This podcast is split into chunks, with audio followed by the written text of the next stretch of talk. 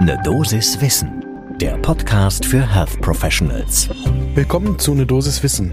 Werktags ab 7 Uhr in der Früh sprechen wir hier über die Themen, die Menschen im Gesundheitswesen interessieren. Heute geht's um Typ 1 Diabetes bei Erwachsenen.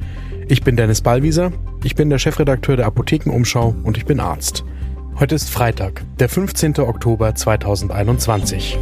Ein Podcast von gesundheithören.de und Apothekenumschau Pro. Wenn bei Erwachsenen ein Diabetes neu diagnostiziert wird, dann denken wir im Kopf, glaube ich, alle an Typ 2 Diabetes. Natürlich wissen wir im Hinterkopf irgendwo, dass es auch erwachsene Patienten mit einem neu diagnostizierten Typ 1 Diabetes geben kann, aber die Realität zeigt, viele von den Menschen, die im Erwachsenenalter am Typ 1 Diabetes erkranken, werden erstmal fälschlicherweise für Typ 2 Diabetiker gehalten bis zu 40 Prozent von denen, die tatsächlich dann einen Typ 1 Diabetes haben. Das hat neben dem Erwachsenen- und Jugendlichkeitsschema, das in den Köpfen verankert ist, auch noch was damit zu tun, dass einfach mit mehr als sieben Millionen Menschen in Deutschland mit Diabetes die Typ 2 haben und demgegenüber nur 400.000 Menschen mit dem Typ 1 Diabetes. Auch das in den Köpfen verankert ist. Der Typ 2 Diabetes ist einfach viel, viel häufiger. Jetzt gibt es im Oktober neu vorgestellt einen neuen Konsensusreport zu genau diesem Thema, nämlich der besseren Versorgung von Typ 1 Diabetikern, die im Erwachsenenalter diagnostiziert werden. Es gibt sowohl in den USA als auch in Europa schon einschlägige Leitlinien und eine Arbeitsgruppe zwischen der American Diabetes Association und der European Association for the Study of Diabetes haben jetzt das herausgearbeitet, was neben den Leitlinien noch wichtig ist zu berücksichtigen, um die Behandlung von Typ 1 Diabetikern weiter zu verbessern, um da ein Schlaglicht drauf zu werfen. Das ist nicht ganz einfach und die Autoren dieser Leitlinie, die keine Leitlinie ist, sondern ein Konsensusreport, die sagen auch ganz explizit, es fehlt an vielen Stellen die Evidenz und das heißt, deswegen ist es eben ein Konsensusreport der Expertinnen und Experten, der aber dennoch versucht, das Beste aus den verfügbaren Daten zu machen.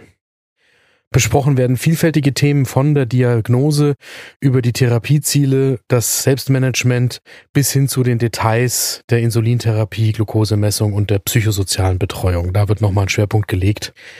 Und gerade bei der psychosozialen Betreuung empfehlen die Autorinnen und Autoren dieses Konsensusreports, das regelmäßig zu überprüfen, wie es den Patientinnen und Patienten geht, um eben hier auf Diabetes assoziierte psychologische und soziale Probleme überhaupt zu stoßen.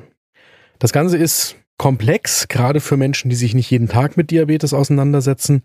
Wer sich dennoch dafür interessiert und einen leichten Einstieg haben will, es lohnt sich auf die Links in unseren Shownotes einmal drauf zu klicken und ein bisschen zu scrollen. Da sind praktische Algorithmen, also Flowcharts drin, die einem den Dschungel weisen durch die Typ 1 Diabetes Diagnose bei erwachsenen Menschen.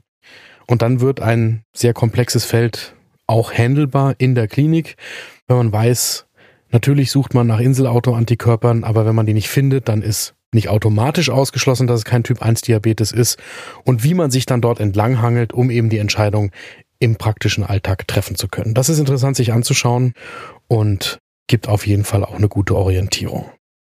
Und das lohnt sich deshalb, weil natürlich gerade aus der Patientensicht so eine Fehldiagnose, auch wenn die vielleicht ansonsten natürlich korrigierbar ist. Die sorgt einfach für irrsinnige Verwirrung und für Missverständnisse und das Ganze ist nicht compliance-förderlich.